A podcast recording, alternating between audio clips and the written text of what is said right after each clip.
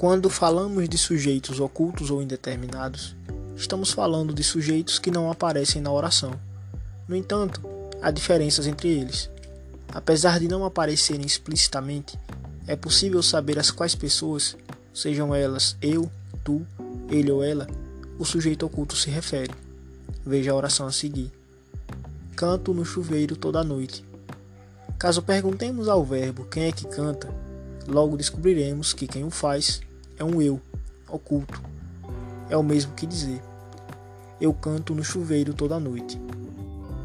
Isso não acontece com o sujeito indeterminado. No caso deste último, a oração não possui sujeito preciso. Não possuir sujeito preciso é não se saber ao certo quem realiza a ação. Veja o exemplo a seguir. Cantaram a serenata para mim ontem à noite. Quem cantou a serenata? A partir das informações dadas, não nos é possível precisar.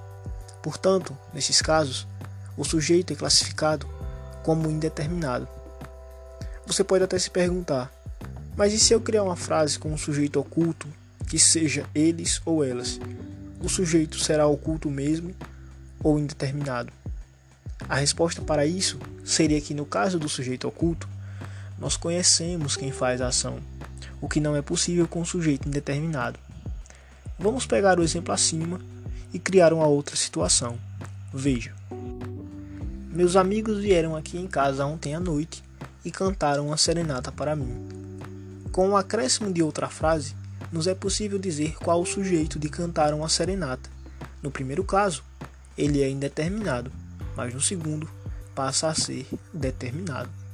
Sendo assim, atente-se aos contextos das frases. As orações com sujeito indeterminado apresentam algumas características importantes.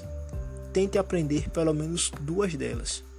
A primeira é que quando o verbo estiver na terceira pessoa do singular e vier acrescido da partícula si, nós temos um sujeito indeterminado.